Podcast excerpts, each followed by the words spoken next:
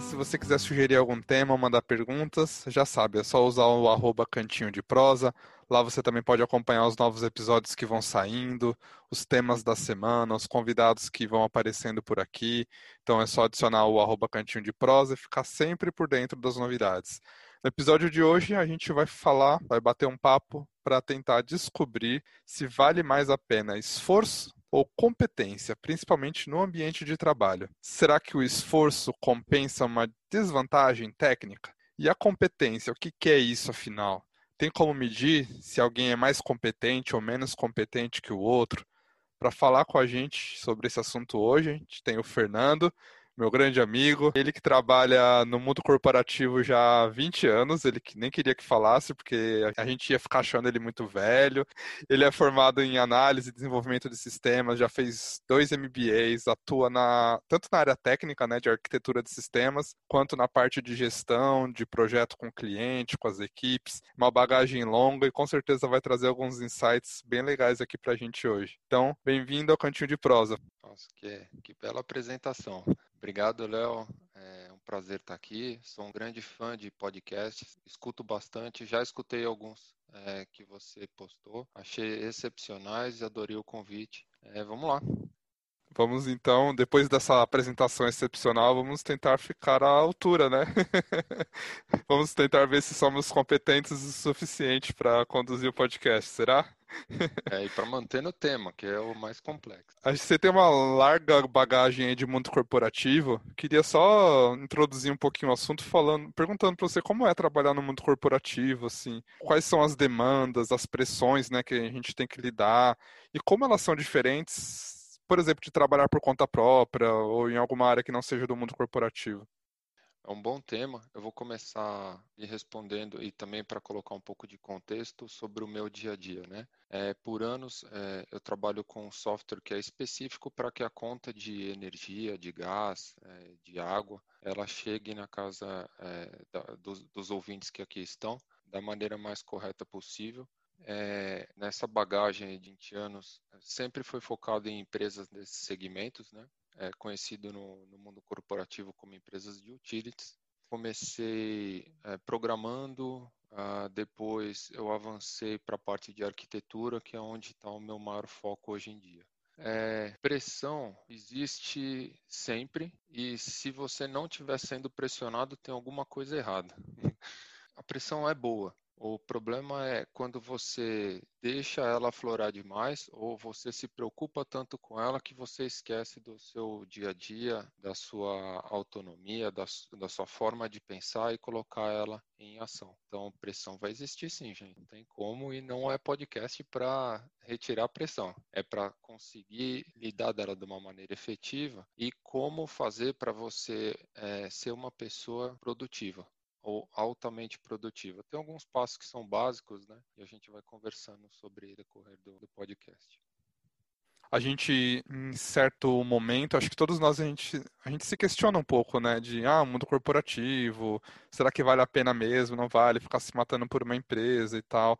E aí fico pensando, mas trabalhar por conta própria não é fácil também, né? É, acho que no mundo corporativo existe aquela pressão, aquela cobrança de alguém que está acima de você, mas por conta própria é a vida te cobrando, né? Do resultado, do seu sustento. Acho que nenhum lugar acaba ficando sem essa pressão, talvez, né? É, eu concordo contigo. Nesses 20 anos aí, né? Três deles eu trabalhei por conta própria, o que as pessoas conhecem como PJ, né? Pessoa jurídica. Você emite uma nota pela sua hora trabalhada. E no final do mês, a contraparte ele paga o valor devido e combinado. É, tirando a parte de direitos trabalhistas, que é bem diferente, e o Brasil tem um mecanismo de superproteção. É, se está certo ou errado, acho que a gente abre aqui um espaço gigantesco para pontos de vistas diferentes diferentes. É, eu, eu, gostaria de focar em ambos os lados têm pressões. É, Engana-se quem imagina que o fato de você estar trabalhando com um regime de CLT para uma empresa, que você vai ter uma pressão inferior ao, ao do PJ, porque no final do mês um, o seu saldo ou o valor que você é, combinou sempre chega quando você é CLT. Não é bem assim. Se a, a área que você está trabalhando ela não for altamente produtiva e ela não gerar resultados para a empresa no final do mês, ela está sobre o foco de é, sofrer uma redução constante. Então, precisa que o empregado tenha essa preocupação constante em fazer com que a sua área seja altamente produtiva. Seja trabalhando como PJ, ou você aí com a sua a própria empresa, ou trabalhando para uma empresa no regime de CLT. Não, é verdade. É, eu sempre fico pensando nessa diferença e acho que eu não consigo, ainda não consegui definir o que é melhor ou pior. Acho que não tem, né? Cada um se adapta em um lugar, né? Sinceramente, voltaria a, CPJ um dia, é, sem problema nenhum. Eu amo a empresa que eu trabalho. Não é à toa que eu estou nela há mais de oito anos. Gosto muito do que eu faço. É, me dedico bastante, mas não é pelo fato de ser um regime CLT ou não. Eu acho que é todo um contexto de ambiente que você está inserido. Verdade. E para a gente falar do assunto em si, do, do episódio de hoje, vamos começar então. Para você, obviamente, e deixando claro que aqui tudo que a gente vai falar, as análises que vão ser feitas é sob o ponto de vista de quem trabalha na área, né? A gente não está falando sob o ponto de vista de, sei lá, ninguém é psicólogo aqui, etc, né? É o ponto de vista de quem trabalha na área. Vamos começar por competência, Fê. O que é competência para você, na sua opinião? É habilidade técnica? Como que a gente define, por exemplo, que uma competência é mais importante ou menos que a outra, né? Porque existem várias competências que a gente pode ter. E se você acha que um profissional habilidoso ele é bem cotado na empresa, ele é bem visto, se isso influencia? Existem é, dois skills que eles são, eles se completam, né? Tem um skill é, do técnico e na sua cabeça já deve estar vindo várias pessoas no ramo que você trabalha que são pessoas excepcionais tecnicamente. No geral, é, elas vão carecer de um outro skill que você vai encontrar em pessoas que são excelentes gestoras que é a parte da comunicação, do lidar com o próximo, do sentar, entender o que está acontecendo e tentar chegar numa alternativa. Então, o profissional ideal é aquele que consegue lidar com essa parte técnica até um nível que ele é, é necessário e a partir daí esse skill não técnico de comunicação com as demais pessoas que ela flua de uma maneira agradável a, aos participantes da sua equipe. Né? Então, é comum que você pegue técnicos extremamente capazes, uma pessoa que trabalha demais, trabalha mais de 10, 12 horas por dia, e na hora dela, dela se comunicar, nossa, é sempre complicado. Você senta com a pessoa, você precisa de alguma coisa, você respira fundo antes de falar com ela. É, em contraparte, essa pessoa geralmente tem dificuldade com os gestores, né? Os gestores eles é, falam outra linguagem. Então, é, o profissional ideal para mim é esse que consegue aliar os dois pontos. Um, direto à pergunta, eu acredito muito na sua capacidade de doação muito mais do que na sua capacidade técnica. E eu não estou dizendo que você não precisa ser técnico. É, você precisa ter um conhecimento técnico que lhe permita executar as atividades. Mas o seu skill não técnico é tão importante quanto se você quer ter uma vida longa dentro da empresa que você trabalha e dentro do mercado de trabalho que você está inserido. Porque a pessoa que você está trabalhando do seu lado hoje, pode ser a pessoa que vai te empregar amanhã em uma outra empresa. E isso acontece constantemente. Esses 20 anos aí, eu vi bastante coisa assim. Ah, inclusive a, a empresa que eu trabalho. A entrevista que eu fiz é, foi feita com uma pessoa que eu tinha trabalhado projeto, um, é, dois projetos anteriores, e a gente se deu muito bem e a gente conversava uma língua é, comum, que vagava pelo técnico, mas ficava no não técnico. A gente conseguia se entender bem ele tinha uma vaga aberta, ele, ele virou gerente, ele tinha uma vaga aberta, eu me inscrevi a minha entrevista com ele foi super agradável, demorou, sei lá, 30 minutos, é, passei, graças a Deus, e, e, a gente trabalhou juntos aí por dois, três anos, ele é um grande exemplo que eu tenho na carreira de é, como lidar com o seu dia a dia, como se organizar, então esse é um, é um, é um bom exemplo de trate bem as pessoas que estão ao seu redor, porque um dia volta, sabe? E você tá falando isso, sabe que me lembrou a minha própria história também. Na empresa que eu tô hoje, eu também entrei por causa disso. Na verdade, eu era estagiário em uma empresa e aí eu acabei caindo de paraquedas num projeto mega complicado e acabei me dando bem, foi super legal, fluiu bem pra caramba. E como, mesmo como estagiário, talvez tenha né, impressionado, talvez tenha agradado, enfim. E uma pessoa com quem eu nem trabalhava, eu nunca tinha trabalhado com ela, mas só dela ouvir né, os colegas, hoje na empresa que eu tô, tipo, sete anos depois, ela me indicou para a vaga onde eu tô hoje, assim, sabe? Então é uma coisa que realmente impacta, né? Impacta. É, eu entrei para tecnologia, eu, eu, me dedicava muito no, nesses primeiros trabalhos que eu tive, né, de digitação. Na época ainda tinha isso, é, existia aí ainda existe o AutoCAD, né? E eu gostava daquilo, sabe? Eu digitava muito rápido. Meu pai, desde pequeno, ele colocou lá em casa uma máquina de escrever. Existia isso na minha infância. Ah, e, você falou para não entregar a idade com os 20 anos de mundo corporativo, agora você acabou de entregar pior ainda. Ah, mas tudo bem, mas eu lembro, ele trabalhava num, num banco aqui do, de São Paulo e tinha uma máquina de escrever em casa e minha meta era digitar sem, é, com uma folha é, na frente, né, sem você ver as letras. Essa era a meta. Eu lembro disso, depois vou mandar para ele, é mais um que vai escutar. Ó. É, então, eu tinha essa doação para o trabalho quando eu tinha esses 16, 17 anos, né? E logo depois, as oportunidades foram surgindo sempre ao redor disso. Então, as pessoas com quem eu trabalhei vinham a dedicação.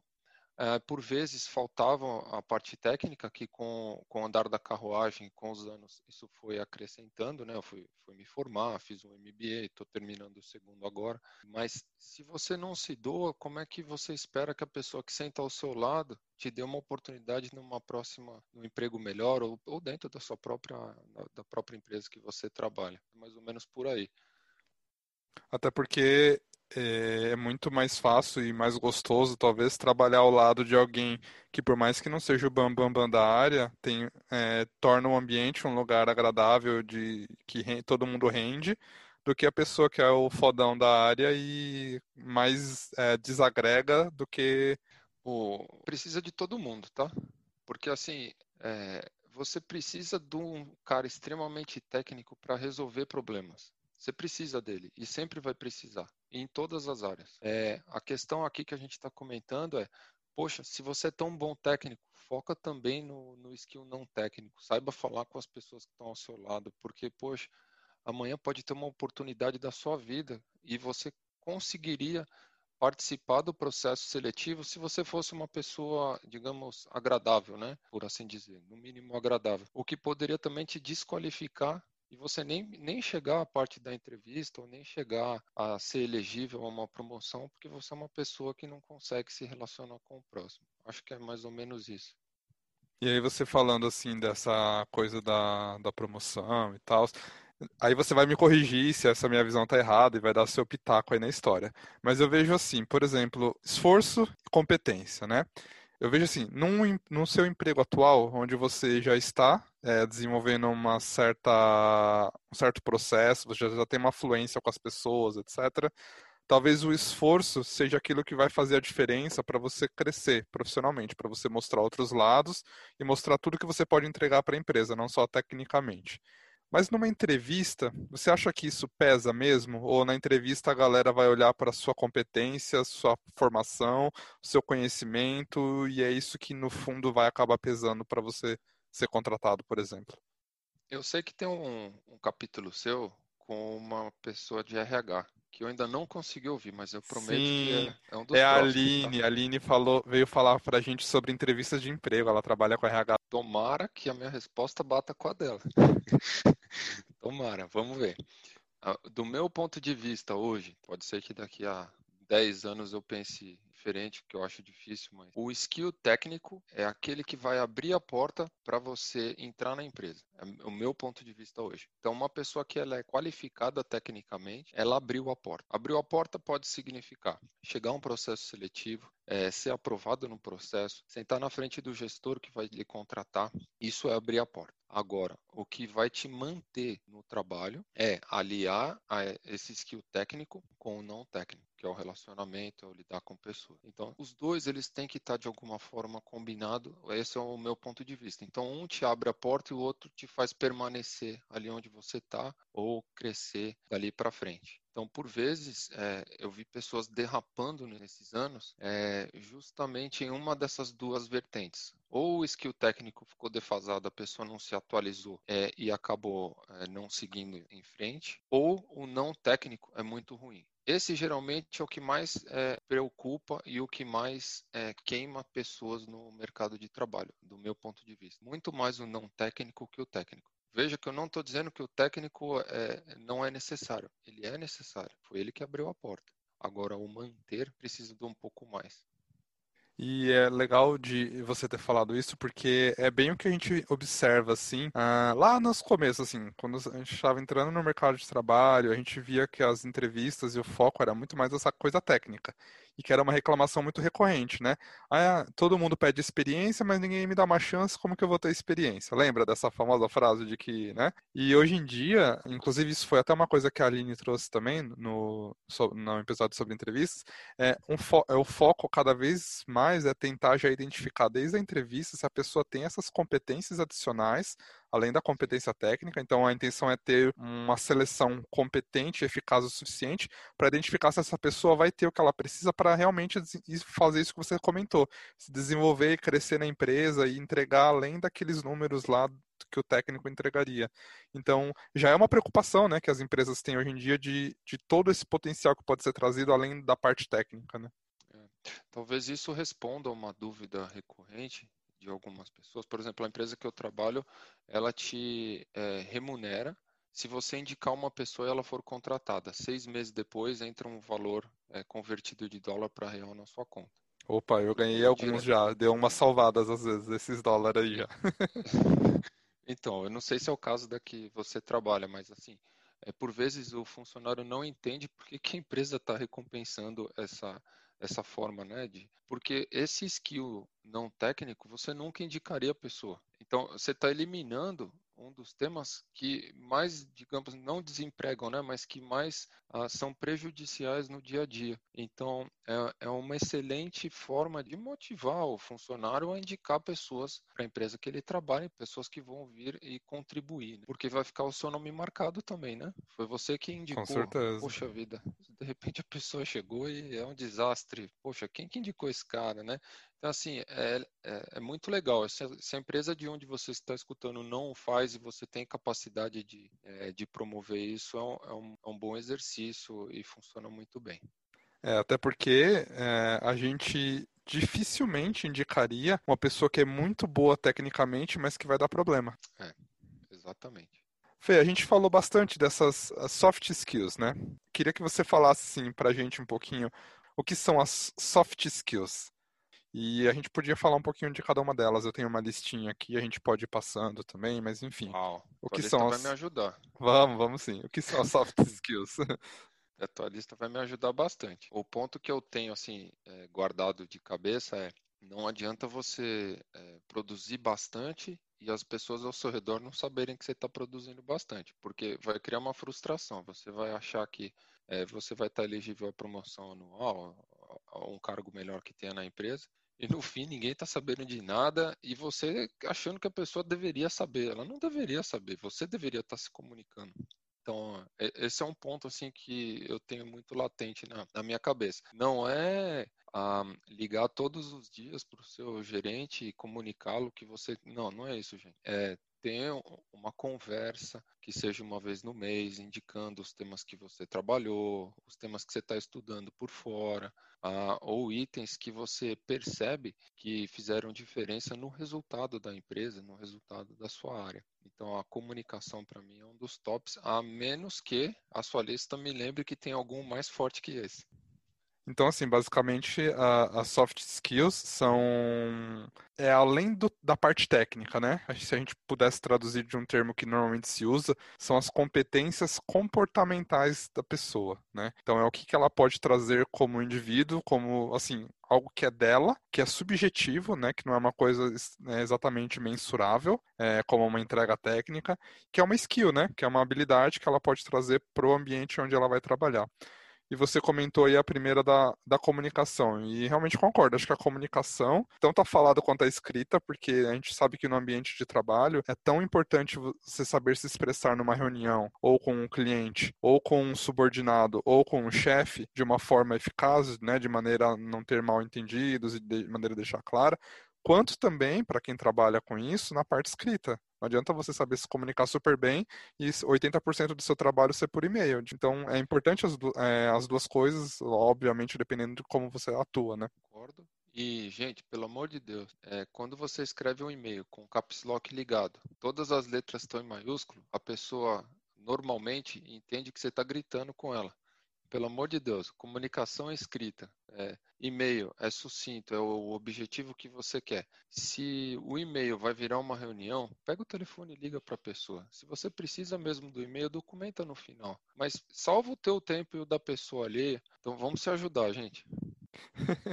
Com certeza. E isso daí é, é isso é legal que você falou, né? Porque às vezes assim fica uma troca de e-mails que vira assim uma semana, 15 e-mails, sendo que às vezes numa ligação de um minuto e meio você consegue aquilo. No final é o que você falou, manda um e-mail falando conforme conversamos, o alinhado foi isso, isso, isso, pronto, tá lá registrado e acabou, né? O pior é da trilha de 20, 30 e-mails, a pessoa fala assim, mas eu te falei. Ah, falou um monte de coisa. Muito obrigado, mas assim, é, eu nem sei o que você falou, era tanto e-mail ainda vindo. E aí você põe 30 pessoas na cópia. Poxa vida, é, vamos reduzir, né? Eu acho que essa é a ideia. É, um dos tópicos que estão listados aqui é trabalhar sob pressão. Estou totalmente de acordo. A pressão vai existir é, sempre, e se não existe, tem alguma coisa errada. É, é a forma como você enxerga ela, que é o mais importante do meu ponto de vista perceber se você está agregando, a sua área está agregando valor no resultado da empresa no final do mês. Se não está, aí a gente vai mesclar com o penúltimo item de criatividade. Precisa estar. Tá. De algum jeito precisa estar tá amarrado. E criatividade é uma coisa engraçada, né? Porque normalmente a gente não associa muito isso em áreas que não são criativas, né? Vamos dizer assim. Ah, vamos supor, é óbvio que se você pensa em alguém que trabalha com design gráfico, né? Alguém que trabalha, sei lá, com fazendo página de, de internet, sério, áreas que exigem mais criatividade, é natural você associar a criatividade. Mas acho que qualquer área você precisa da criatividade. Eu acho que a criatividade traz muito isso de enxergar um pouquinho o problema de fora, trazer uma solução inovadora para aquilo, né? Às vezes a gente entra tão no automático e a gente faz 16 etapas de um processo que poderia ter quatro. E acho que a criatividade está nisso, né? De você enxergar o seu processo e o seu dia a dia de uma forma diferente de fora, né? Exato. Ah, no ramo que eu trabalho é, é, é tecnologia é, de ponta, né? Então a gente tem atravessado nesses últimos anos ou nesses últimos meses muita automação de processo. E aí quando a gente fala em automação de processo, você precisa entender o dia a dia da pessoa e tentar imaginar. E aí entra a parte da criatividade. A parte benéfica é que a tecnologia evoluiu e tem evoluído muito rapidamente, removendo as atividades que são recorrentes e manuais dos usuários e deixando que uma máquina faça, para que o usuário realmente, as pessoas, né, elas pensem mais e, e cliquem menos e digitem menos. Essa é a meta da tecnologia hoje em dia. Mas eu queria focar em um dos temas que estão aqui. Eu tenho algum, algumas coisas para passar, Léo, se puder. Tudo certo. Ele está sobre o soft skill de gerenciamento de tempo, que eu acho que é um dos mais importantes e é onde as pessoas pecam. É, como é que uma pessoa altamente produtiva ela trabalha? E aqui eu já vou antecipar uma das dicas que eu ia deixar no final. Tem um podcast que vocês conseguem ouvir é, diretamente dos CIOs é, de empresas aqui do Brasil é, Nubank está tá nesse podcast, tem Magazine Luiza, tem algumas outras. A, a, própria SAP, que é a empresa que eu trabalho, né, a, a presidente também falou. E eles contam um pouco do dia a dia deles, os desafios da empresa, os desafios pessoais. E é muito comum vocês observarem que eles têm uma organização. Então, eles organizam o seu tempo, eles fazem uma gestão do seu tempo de uma maneira muito eficaz. Então, vários nãos que vocês escutam no dia a dia de pessoas que têm um cargo bem importante dentro das organizações é por conta da organização que ela tem da agenda dela. Então, por exemplo, vou começar o meu dia de hoje. O que, que eu tenho para fazer? Eu não posso abrir o e-mail para determinar o que eu tenho para fazer. O meu dia ele começou no final de ontem. Então, bom, terminou. Bom, o que eu tenho pendente é isso aqui. O prazo de entregas são, é, é nesse prazo, né? Eu tenho esse prazo para trabalhar e aonde eu vou dar o meu foco no meu dia de amanhã é nesse, nesse, nesse item por tantas horas. O que aparecer além disso, eu preciso avaliar se eu posso postergar um desses temas ou eu vou ter que trabalhar mais para ter que resolvê-lo, porque é um tema extremamente importante, tal qual aqueles itens que estavam antes listados. Então, o gerenciamento de tempo, ele precisa ter muito foco, muita disciplina e muita atenção.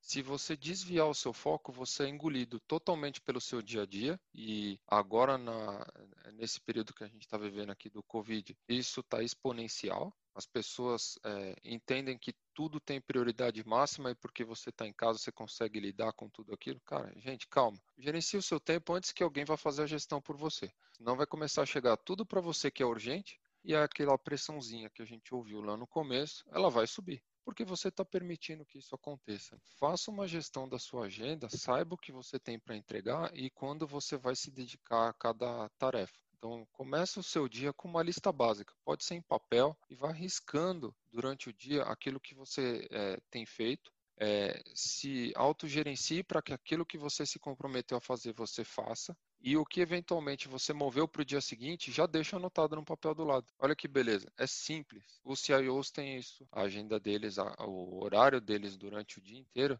ele é muito bem quebrado. Então você vai observar que eles respondem e-mails em um determinado período, não, não o dia inteiro, a todo momento. Estou excluindo aqueles temas que são mega urgentes, né? mas o dia a dia deles é muito focado em pessoas.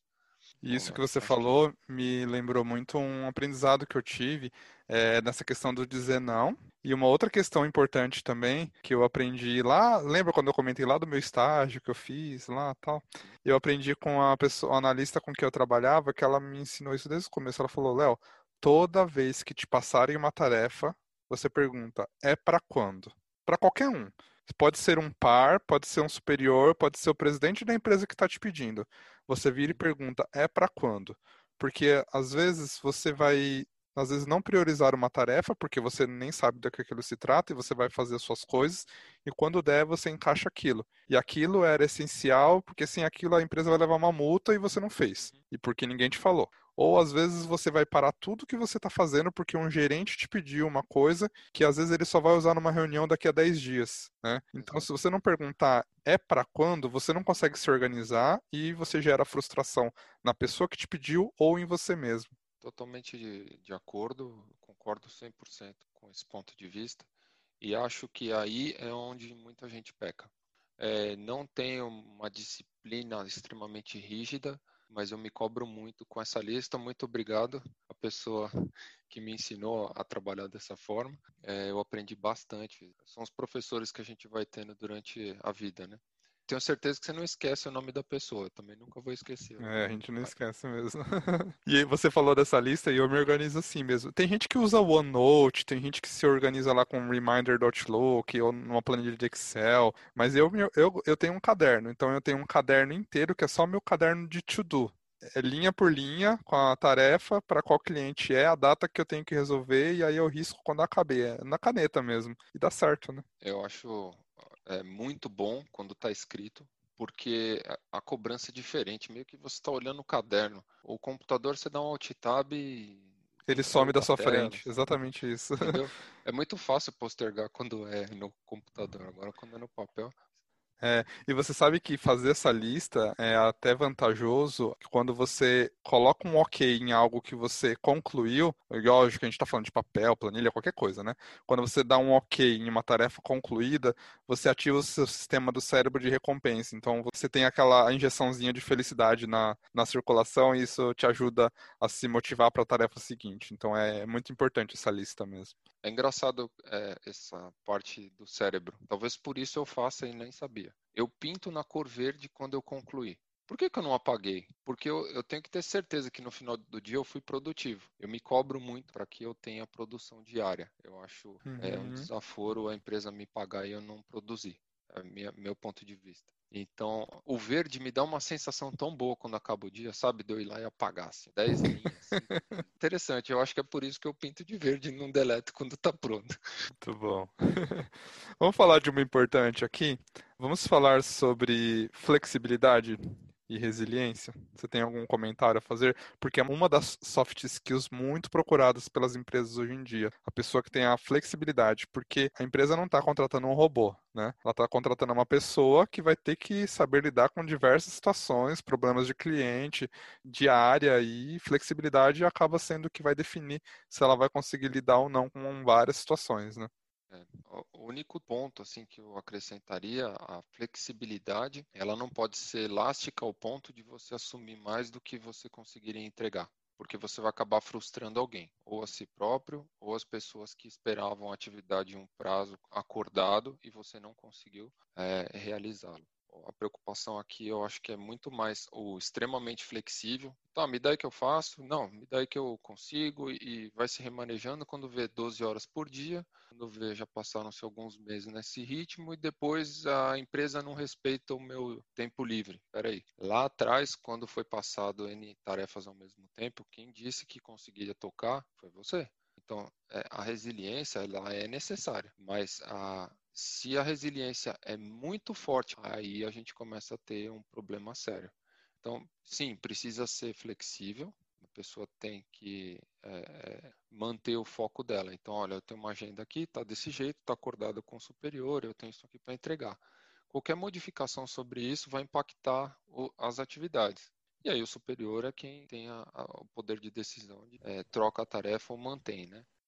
É, e acho que as pessoas confundem muito, né? É exatamente isso, né? De eu ser flexível não é eu abraçar tudo que me é colocado. A flexibilidade talvez esteja muito ligada também, às vezes, à criatividade, né? A flexibilidade é enxergar uma saída para situações complicadas e ser flexível não é falar sim para tudo, não. Pelo contrário, aí a gente entra no gerenciamento de tempo, organização e tudo mais que, né, é, tem que andar junto, né? Você vê que tudo vai impactar o, o item da pressão tudo que a gente está falando, no final das contas, vai bater lá em cima e você vai se sentir mais ou menos pressionado de acordo com o teu soft skill.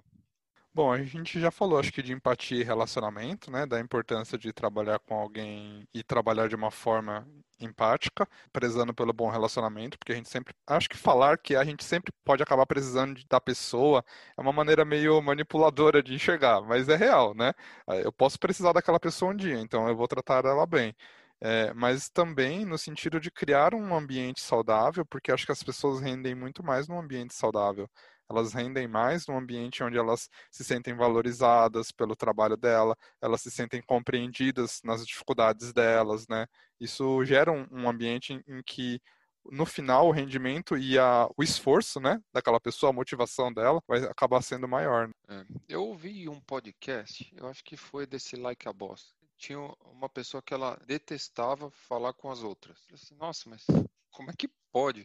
A pessoa está num cargo de gestão e ela não gosta de pessoas, porque não é uma área extremamente técnica, ela é muito mais de relacionamento. E ela teve que se obrigar a conseguir se comunicar com todas as pessoas que estavam é, ao redor dela. E a forma como ela foi se forçando a isso. Eu falei, nossa, isso é espetacular. Assim, eu respeitei muito ela depois que ela mesma comentou a dificuldade que era. E, no mundo corporativo, é, o que é mais chato é quando você está lidando com uma pessoa e você percebe que é forçado do lado dela. Então a pessoa, ela vem falar com você, bom dia, boa tarde. Cara, isso é o, é o básico, né? O não tratar mal é, o, é, a linha base. É o tratar extremamente bem quando é forçado, não é que você tem um bom relacionamento. Sim. Bom, trabalhar em equipe, acho que a gente já falou, trabalhar sob pressão também, flexibilidade e resiliência, comunicação, uh, a gente falou de gerenciamento de tempo, empatia, relacionamento, organização e planejamento e criatividade. Das que eu tinha pensado aqui, uh, ficaram não faltando, porque a gente acabou abordando já, mas se você quiser falar alguma coisa, a parte de liderança e a parte da ética também. Você quer falar alguma coisinha delas? Queria falar da, é, principalmente da ética vai envolver um pouco de liderança. É, vamos pensar assim. Você hoje trabalha para uma empresa, perfeito. A empresa pode ser boa, a empresa pode ser é, não muito boa, não importa. Mas você está recebendo no final do mês um salário. É justo a empresa pagar aquele seu salário? Independente se ele é, é muito alto ou muito baixo. É justo para você. É, você tem se dedicado dentro do período de trabalho pré-estabelecido, você está se dedicando essas oito horas ou você está fazendo outras atividades que não são pertinentes ao trabalho? é muito importante que a tua consciência ela esteja bem tranquila com relação a isso. Porque quando você se dedica, você se doa durante o período pré-estabelecido e combinado, quando o seu saldo, o seu a receber vem no final do mês, ele é gratificante para você. Isso vai esbarrar em um tema ético muito forte do meu ponto de vista. E você vai pegar algumas pessoas que têm, alguns problemas emocionais ao redor disso. Então, poxa, a pessoa não está produzindo, a área dela não produz, é uma área que está com o foco de redução, só se reduz da onde não, você não consegue retirar é, algum benefício, algum lucro, algo que, que vale a pena no final do mês. Então, reavalie se você não está satisfeito da forma que está, repense se você está no seu trabalho é, porque você realmente gosta de estar tá ali, você está produzindo porque você quer e não por uma obrigação porque tem tanta gente no mercado de trabalho que daria vida por estar onde você está hoje. Será que isso já não é reconfortante para você para se doar cada vez mais? Eu não estou pedindo para trabalhar mais do que as oito horas por dia, mas que essas oito horas sejam extremamente eficazes. É esse, esse é o ponto principal. Isso vai esbarrar em um tema ético que, que eu, eu prezo muito no dia a dia, é se colocar no lugar da outra pessoa. Está na dúvida? Se põe no lugar dela poxa, é, o trabalho que aquela pessoa faz não é bom. Tudo bem, comente para a pessoa. É, dentro de uma sala de reunião com muitas pessoas ao seu redor, será que você está sendo extremamente ético em criticar? Você nem tem o conhecimento total do porquê foi feito daquele jeito? Talvez seja a forma que a pessoa tem de trabalhar ou a melhor forma que ela pode produzir naquele momento. Talvez algum dia ela possa produzir melhor de outro jeito. Mas é, eu acho que a perspectiva ética é mais assim, Léo, para não avançar demais. É claro. É o estar confortável com o seu dia a dia, o estar confortável com a sua produção versus o que você está recebendo. Muito bom. Eu tenho uma pergunta aqui, Fê. Uma pessoa, a gente não gosta muito dele, mas eu resolvi colocar a pergunta mesmo assim. Nosso amigo Daniel, o arroba DSFJapa, e ele pediu para te fazer uma pergunta sobre esse tema. Uma não, ele mandou umas duas ou três perguntas aqui. Ah, Vou... é assim agora? É... Você consulta outras pessoas. Ah, que bom. Ele ficou tá sabendo que ele ficou sabendo que eu ia gravar com você, ele na hora ele já quis, meu, Fê, vou ter que mandar pergunta. Ele queria saber, Fê, assim, e acho que encaixa em tudo isso que a gente está falando, todas essas competências e essas maneiras que a pessoa, esse comportamento da pessoa na empresa, né? Seja a parte técnica, a parte de esforço, essas soft skills todas, o quanto a cultura da empresa pode influenciar tudo isso. Se existem empresas que vão focar mais em um tipo de profissional, é, normalmente, né, porque muitas vezes acaba refletindo o que vem desde lá do, das gestões, né, dos os, os boss, e aí eles vão uh, cascateando, né, um pouquinho esse perfil do que eles valorizam, e o quanto isso pode influenciar e o quanto pode desequilibrar Hum, baseado na cultura da empresa. É um ótimo ponto. Eu, eu queria trazer um, uma passagem que teve recente comigo, acho que uns cinco anos atrás. É, a demanda no Brasil, no, no, software que eu trabalho, né, no, no que eu conheço bastante, estava reduzindo. É, o Brasil estava um pouco saindo da crise, enfim, tinha uma preocupação no mercado nacional. Mas a empresa que eu trabalho é internacional. E onde estava tendo muita demanda são nos países da América Latina. Argentina, Chile, Colômbia, até El Salvador. E qual era a dificuldade? Português e espanhol são línguas diferentes, gente. Quem acha que fala português, fala espanhol, não fala. Não fala. E a pessoa não te entende. Então, dependendo ainda da região que você está, entende menos ainda, porque tem, é, é, tem muito sotaque. Pois bem, então o cenário era esse. É, o cenário nacional não era bom, a minha área estava produzindo, mas tinha uma tendência de queda. Eu me inscrevi no espanhol, eu paguei. Eu não esperei a empresa me pagar, eu não esperei o meu chefe vir falar comigo. Eu não esperei, digamos, um incentivo financeiro de alguém para que eu começasse a estudar, porque isso ia voltar para a empresa. Não, eu estou percebendo que eu estou que tem uma perspectiva, uma tendência de queda no meu dia a dia e que eu tenho uma oportunidade fora para que poder produzir, pois bem, eu fui eh, me meter a estudar espanhol. E eu estudei, cara. Eu estudei, sei lá, por um ano, dois, ah, com professor particular e, e, ouvindo um outro podcast que está aqui nas anotações para falar para o pessoal no final também. E olha só, nos anos que sucederam, né, esse estudo, mais ou menos 50% das alocações que eu tive, que são os dias trabalhados, foram pagos por uh, empresas que não estão no Brasil, que estão aqui na América Latina. Então, assim, é, esse é um dos exemplos que eu queria trazer. É, não depende da organização. A organização tem um impacto grande, mas nunca é só a organização. Isso é a pessoa. A minha a organização que eu trabalho poderia ter me forçado a estudar espanhol. Não ia adiantar nada se eu não quisesse.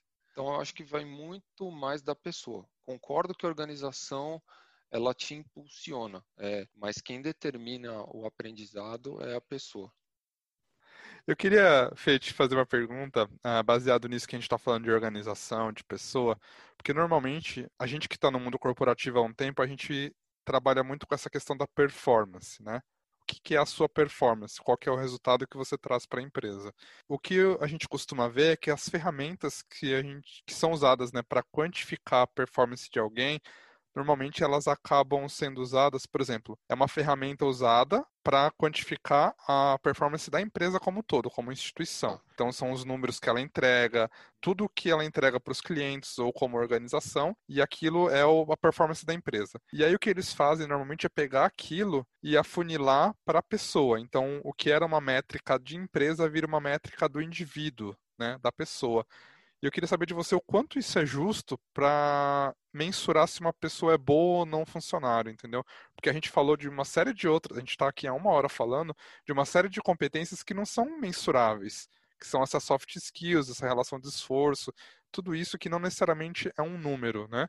E eu queria saber o quanto você acha justo essa forma, vamos dizer, meio esmagadoramente capitalista de se medir o quanto alguém vale?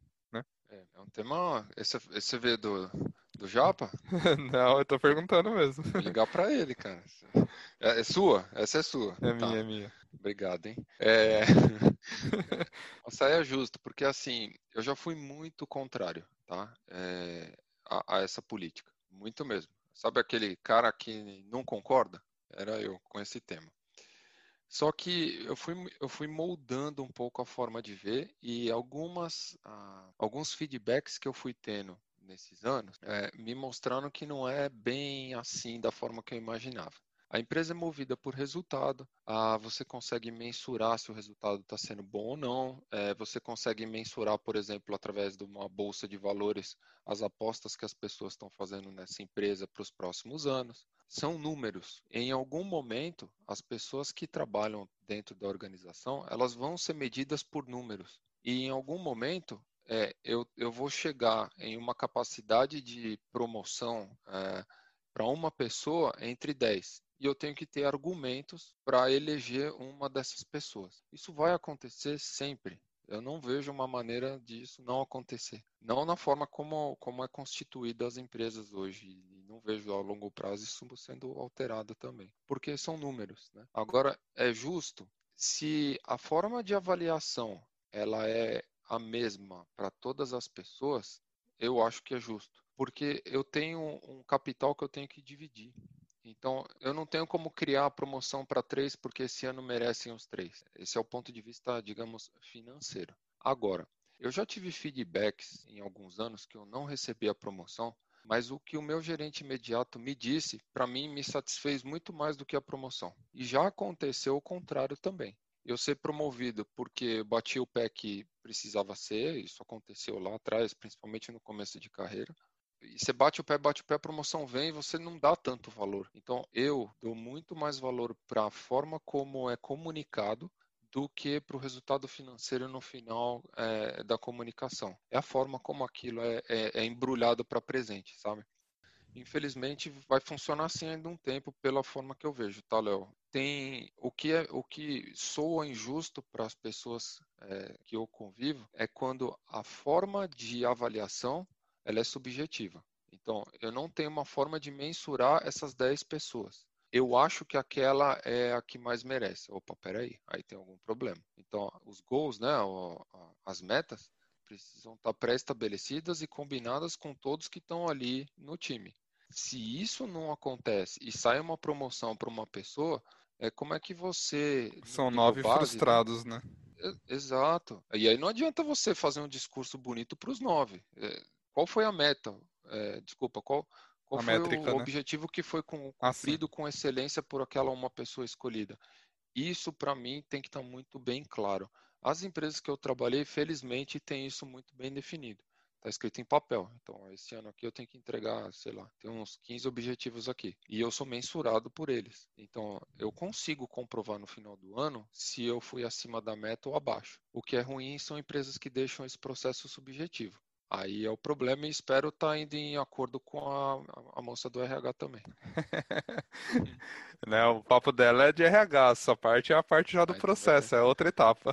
então vai ter um podcast 2 aí com a gente já tá. Para a gente não se alongar muito, Fê, eu queria fazer mais duas perguntinhas para a gente terminar.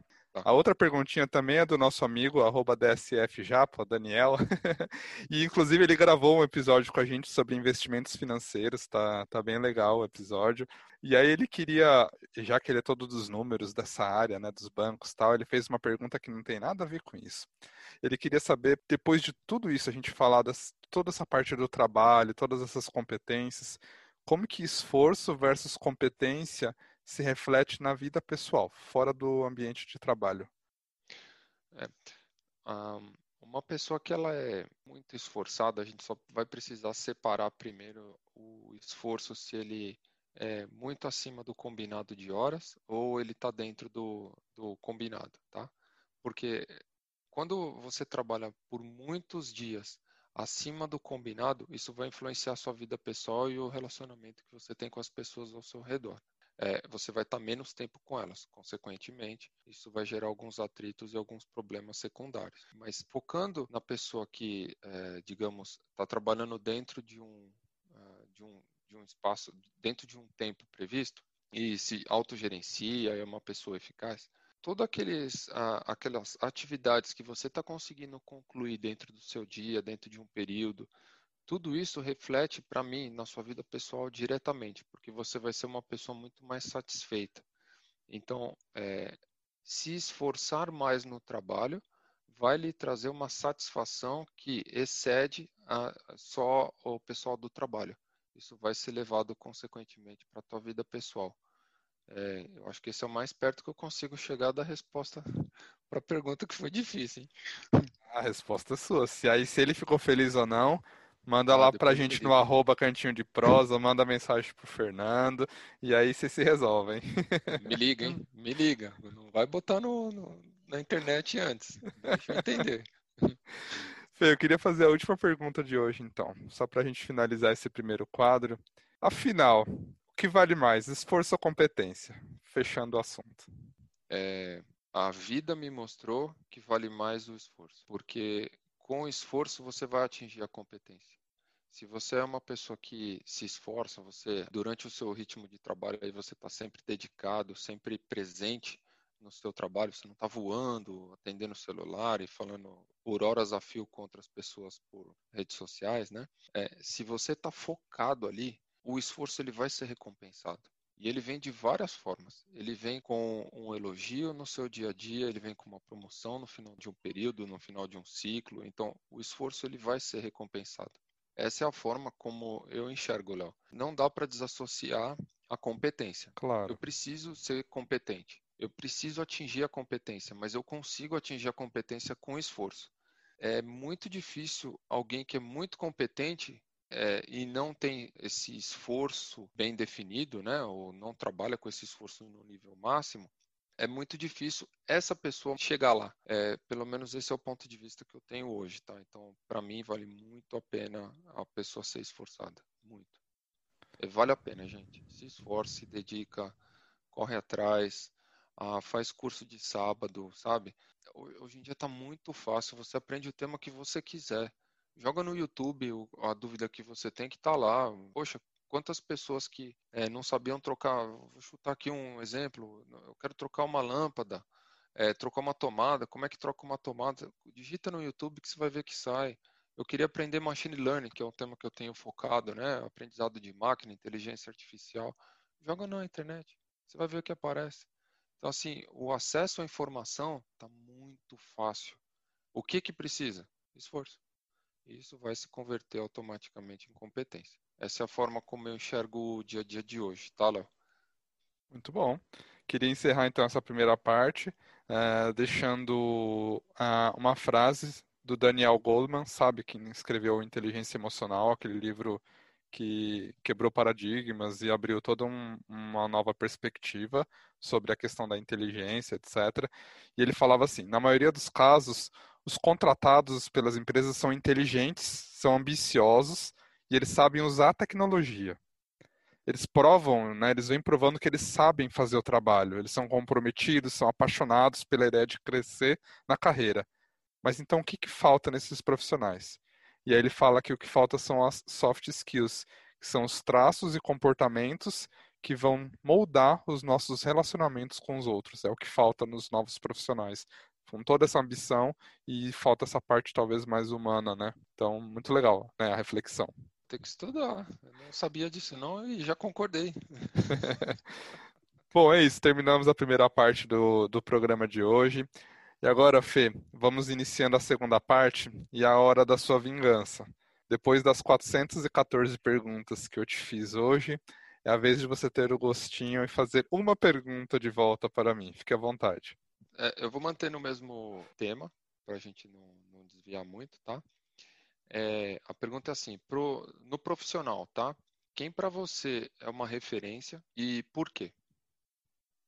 Bom, eu acho que acho que a minha ideia de referência no trabalho mudou muito ao longo dos anos, né, da minha carreira. Se eu for pegar lá no meu começo de carreira, onde meu conhecimento técnico era baixo, né?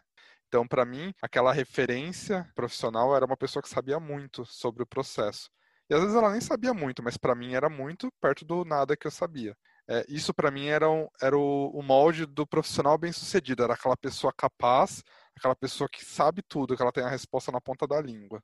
Hoje, para mim, é um pouco diferente isso, porque eu vejo assim, um profissional que tem uma resposta na ponta da língua, beleza, aquilo é a área dele. Eu não vou falar que é mais que a obrigação dele, porque é uma maneira meio rude de falar, mas enfim, ele está ali para isso, para saber aquela informação, certo? Para mim, hoje, uma referência de bom profissional é uma pessoa que consegue virar para mim e falar assim: Léo, isso não é minha área, é, não é comigo, eu não sei, mas vamos descobrir juntos. Sabe esse tipo de pessoa que abraça o que você levar para ela, no sentido de realmente se importar com você no sentido de que todos estamos trabalhando, todos estamos juntos. Então, para mim, isso é, é uma referência de um bom profissional, alguém que consegue sair da sua caixinha se importar com um problema meu e realmente trabalhar comigo como uma equipe para resolver isso. E a segunda parte do que eu vejo como uma referência de bom profissional para mim, que eu vejo pouquíssimas pessoas tendo isso, é alguém que consegue ter aquele work-life balance, sabe? Aquele equilíbrio realmente de como você está comentando aí, eu vou sentar, eu vou trabalhar minhas 8 horas, eu vou ser produtivo e eu não vou trabalhar 9 horas, eu não vou trabalhar 10 horas, porque meu horário de trabalho já deu, eu tenho minha vida pessoal, eu tenho minha família e eu consegui me organizar o suficiente para render naquele horário e agora eu preciso render num outro campo da minha vida, seja lá estudando, né, que eu tenho que ter meu tempo para me aperfeiçoar, como você comentou, seja cuidando da minha família, fazendo trabalho voluntário, fazendo, tendo uma hora de lazer, um esporte, né? Acho que tudo isso é importante. E isso pouca gente sabe ter isso, porque acho que as coisas se encavalam tanto nesse mundo moderno que a gente tem, e isso para mim é o que, é o que traz como referência de bom profissional, sem citar nomes. Eu posso citar vários nomes aqui? Claro. Se você quer adicionar ouvinte, você vai ter que melhorar esse seu pitch aí, cara. Você tem que falar a pessoa e botar o arroba dela lá para ela poder acessar. É, para mim, é, e aí eu, eu queria responder a minha própria pergunta, tá? Pode ser? Opa, vontade, espaço é seu. Tá bom.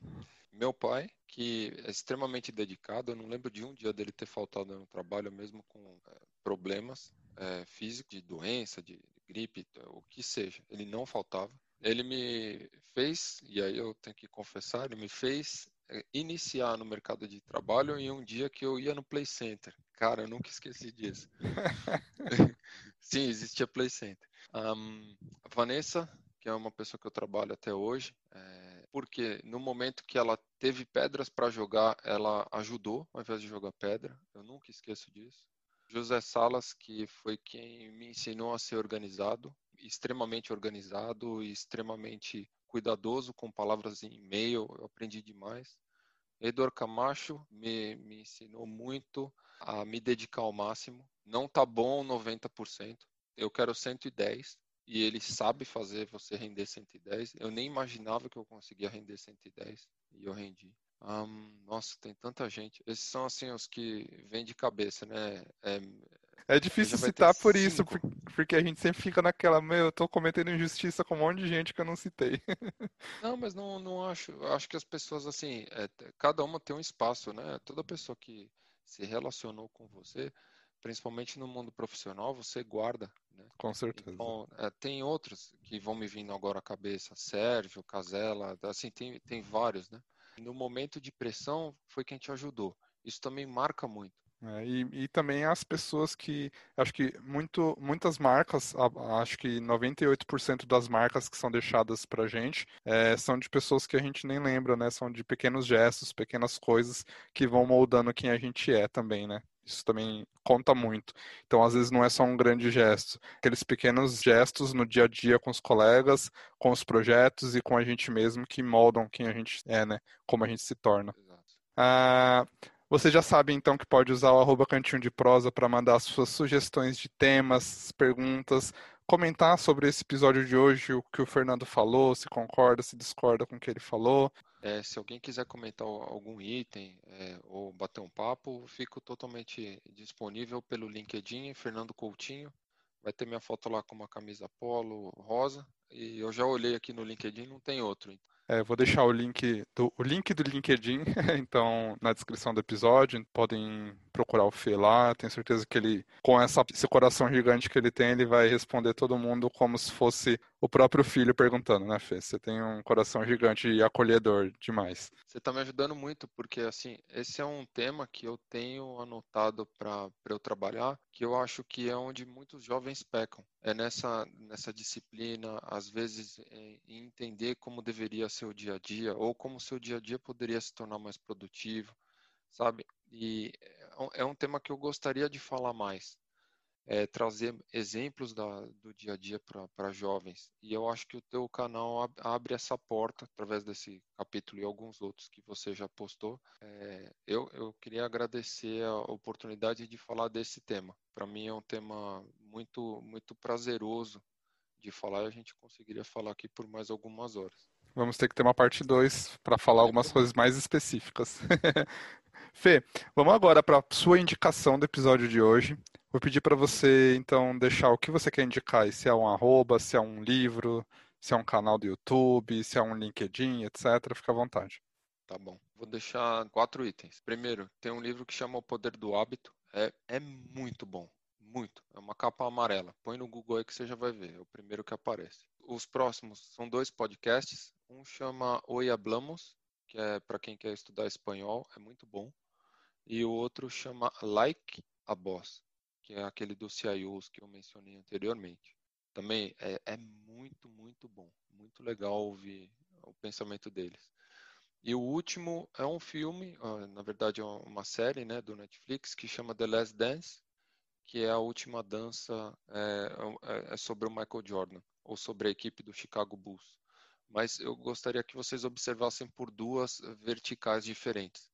Primeiro, é, o Michael Jordan foi é, o melhor atleta é, de basquete até o tempo dele. Por que, que esse cara chegava no treino cedo? Por que, que na pré-temporada ele treinava? Ele já era o melhor do mundo. Assiste que vale a pena e olha, observa também pela vertical, né, pela vertente do técnico. Por que, que o técnico ele ganhou cinco títulos, se eu não me engano, com o Bulls, depois ele foi ganhar com o Lakers e ganhou com mais um, uma equipe. Ele tem 11 anéis, né? 11 campeonatos. É o técnico mais vitorioso. Por que, que esse cara é tão vitorioso? O que, que ele fez de diferente? Qual que é o mecanismo que funciona, né? Qual, como é que a mente dele funciona para deixar com que os, os jogadores que são ali no meio tem briguento, tem é, cara que é muito bom técnico, tem cara que é é, revoltada por natureza, tem de tudo na, naquele time. E ele conseguiu fazer os caras jogarem juntos. Então, assim, para quem é líder aí, gestor, observa um pouquinho uh, que, que eu acho que vale a pena. Acho que é isso, Léo. Bom, então eu deixei aqui o livro O Poder do Hábito, a série The Last Dance e os dois podcasts, Oi Hablamos e podcast Like a Boss. Vou deixar tudo na descrição do episódio, então. Inclusive ah, com os arrobas né, dos podcasts, se eles tiverem, para a gente poder ir atrás dessas indicações. E Fê, a gente vai chegando ao final do episódio de hoje, então. Nós vamos para a última pergunta do dia, nosso quadro tão aguardado, Sentido da Vida. Nesse quadro eu vou fazer uma pergunta aleatória para você sobre algo filosófico e a sua vez de dar uma viajada um pouquinho. Queria saber, meu amigo, de você, simplesmente, o que é sabedoria? Divague sobre. É, a sabedoria ela é mais do que só o conhecimento, né? Sabedoria é algo que você aprendeu, que você consegue fazer com que a humanidade se torne melhor, é, passando adiante essa lição. Para mim, isso é, é, um sábio, isso é a sabedoria.